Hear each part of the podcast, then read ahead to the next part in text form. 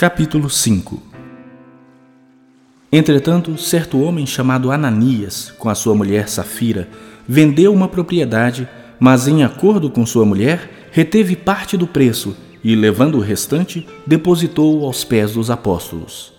Então disse Pedro: Ananias, por que encheu Satanás teu coração para que mentisses ao Espírito Santo, reservando parte do valor do campo? Conservando-o, porventura não seria teu? E vendido não estaria em teu poder? Como, pois, assentaste no coração este desígnio? Não mentiste aos homens, mas a Deus. Ouvindo estas palavras, Ananias caiu e expirou, sobrevindo grande temor a todos os ouvintes. Levantando-se os moços, cobriram-lhe o corpo e, levando-o, sepultaram. Quase três horas depois, entrou a mulher de Ananias, não sabendo o que ocorrera. Então Pedro, dirigindo-se a ela, perguntou-lhe: Dize-me, vendestes por tanto aquela terra? Ela respondeu: Sim, por tanto. Tornou-lhe Pedro: Por que entrastes em acordo para tentar o Espírito do Senhor? Eis aí a porta, os pés dos que sepultaram o teu marido, e eles também te levarão. No mesmo instante, caiu ela aos pés de Pedro e expirou. Entrando os moços, acharam-na morta e, levando-a, sepultaram-na junto do marido.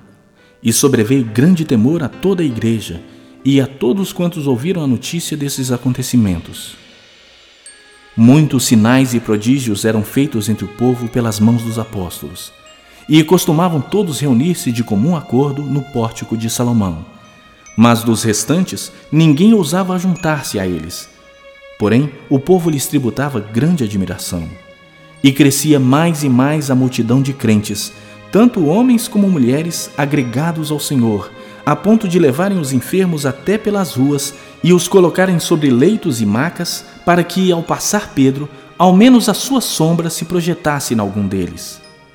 Afluía também muita gente das cidades vizinhas a Jerusalém, levando doentes e atormentados de espíritos imundos, e todos eram curados. Levantando-se, porém, o sumo sacerdote e todos os que estavam com ele, isto é, a seita dos saduceus, tomaram-se de inveja, prenderam os apóstolos e os recolheram à prisão pública. Mas de noite um anjo do Senhor abriu as portas do cárcere e, conduzindo-os para fora, lhes disse: Ide e apresentando-vos no templo, dizei ao povo todas as palavras desta vida. Tendo ouvido isto, logo ao romper do dia, entraram no templo e ensinavam. Chegando, porém, o sumo sacerdote e os que com ele estavam, convocaram o sinédrio e todo o senado dos filhos de Israel e mandaram buscá-los no cárcere. Mas os guardas, indo, não os acharam no cárcere. E, tendo voltado, relataram, dizendo: Achamos o cárcere fechado com toda segurança e as sentinelas nos seus postos junto às portas, mas abrindo-as, a ninguém encontramos dentro. Quando o capitão do templo e os principais sacerdotes ouviram estas informações, ficaram perplexos a respeito deles e do que viria a ser isto.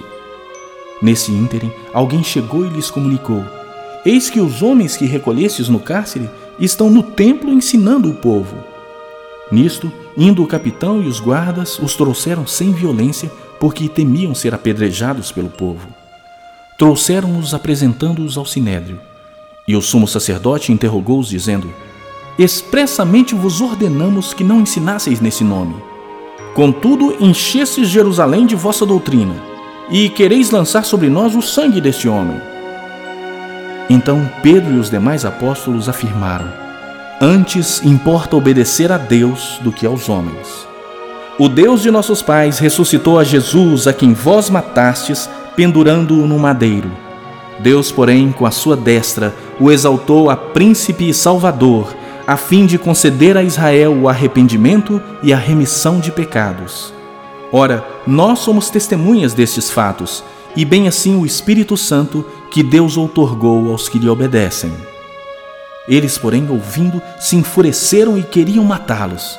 Mas, levantando-se no sinédrio um fariseu chamado Gamaliel, mestre da lei, acatado por todo o povo, mandou retirar os homens por um pouco e lhes disse: Israelitas, atentai bem no que ides fazer a estes homens.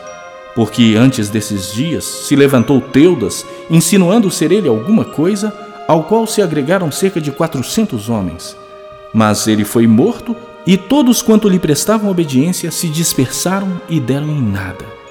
Depois desse, levantou-se Judas o Galileu, nos dias do recenseamento, e levou muitos consigo. Também este pereceu, e todos quantos lhe obedeciam foram dispersos. Agora vos digo: dai de mão a estes homens, deixai-os, porque se este conselho ou esta obra vem de homens, perecerá. Mas se é de Deus, não podereis destruí-los, para que não sejais porventura achados lutando contra Deus. E concordaram com ele. Chamando os apóstolos, açoitaram-nos e, ordenando-lhes que não falassem em nome de Jesus, os soltaram. E eles se retiraram do sinédrio, regozijando-se por terem sido considerados dignos de sofrer afrontas por esse nome. E todos os dias, no templo e de casa em casa, não cessavam de ensinar e de pregar Jesus, o Cristo.